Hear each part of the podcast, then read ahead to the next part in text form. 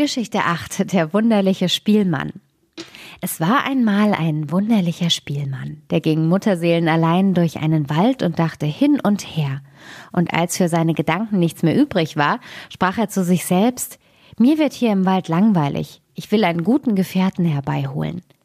Da nahm er die Geige vom Rücken und fiedelte, dass es durch die Bäume schallte. Nicht lange, da kam ein Wolf durch den Dickicht dahergetrabt. Nicht lange, da kam ein Wolf durch das Dickicht dahergetrabt. Ach, ein Wolf kommt, der sollte eigentlich nicht kommen, sagte der Spielmann. Aber der Wolf kam näher und sprach zu ihm Ei, du lieber Spielmann, was fiedelst du so schön? Das möchte ich auch lernen. Das ist schnell gelernt, antwortete ihm der Spielmann. Du musst nur alles tun, was ich dir sage. O Spielmann, sprach der Wolf, ich will dir gehorchen wie ein Schüler seinem Meister. Der Spielmann hieß ihn mitgehen, und als sie ein Stück zusammen gegangen waren, kamen sie an einen alten Eichbaum, der innen hohl und in der Mitte aufgerissen war. Sieh her, sprach der Spielmann, willst du fiedeln lernen, dann leg die Vorderpfoten in diesen Spalt. Der Wolf gehorchte, aber der Spielmann hob schnell einen Stein auf und keilte ihm die beiden Pfoten mit einem Schlag so fest, dass er wie ein Gefangener da liegen bleiben musste. Warte da so lange, bis ich wiederkomme, sagte der Spielmann und ging seines Weges. Nach einer Weile sprach er abermals zu sich selber Mir wird hier im Wald langweilig, ich will einen anderen Gefährten herbeiholen, nahm seine Geige und fiedelte wieder in den Wald hinein. Nicht lange, da kam ein Fuchs durch die Bäume dahergeschlichen. Ach, ein Fuchs kommt, sagte der Spielmann. Der sollte eigentlich nicht kommen. Der Fuchs kam zu ihm heran und sprach Ei, du lieber Spielmann, was fiedelst du so schön?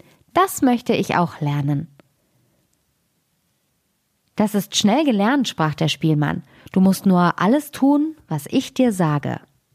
O Spielmann, antwortete der Fuchs, ich will dir gehorchen wie ein Schüler seinem Meister.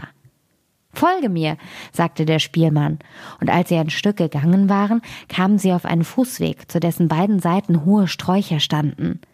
Da blieb der Spielmann stehen, bog von der einen Seite ein Haselnussbäumchen zur Erde herab und trat mit dem Fuß auf die Spitze.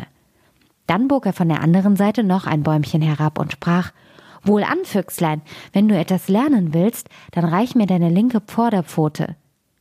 Der Fuchs gehorchte, und der Spielmann band ihm die Pfote an den linken Stamm. Füchslein, sprach er, nun reich mir die rechte.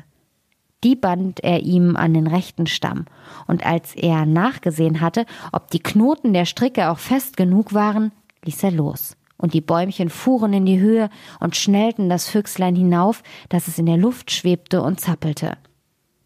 Warte da so lange, bis ich wiederkomme, sagte der Spielmann und ging seines Weges.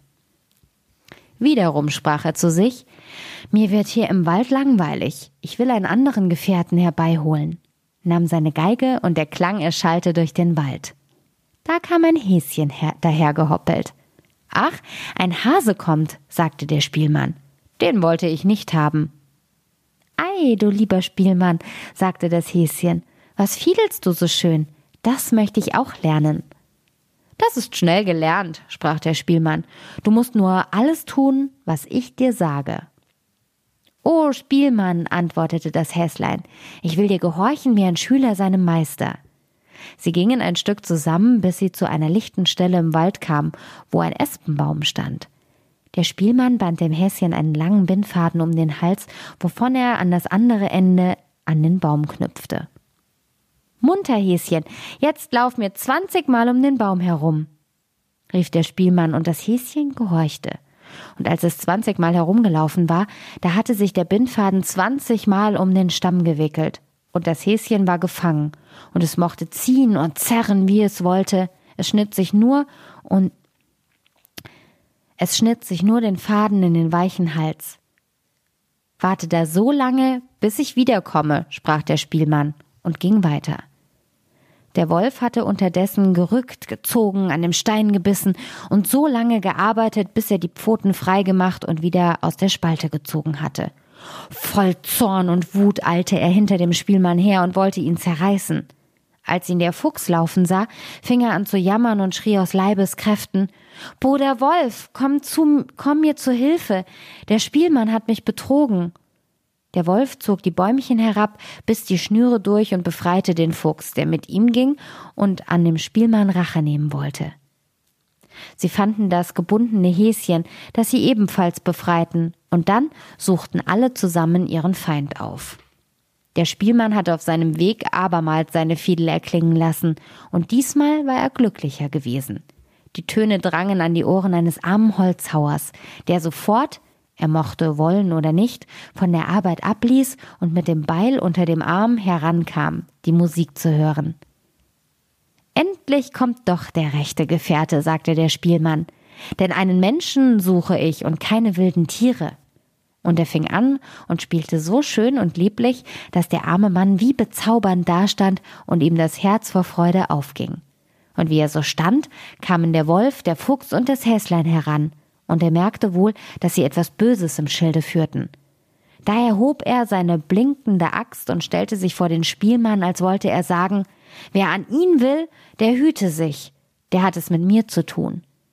Da bekamen die Tiere Angst und liefen in den Wald zurück. Der Spielmann aber spielte dem Mann noch eins zum Dank und zog dann weiter.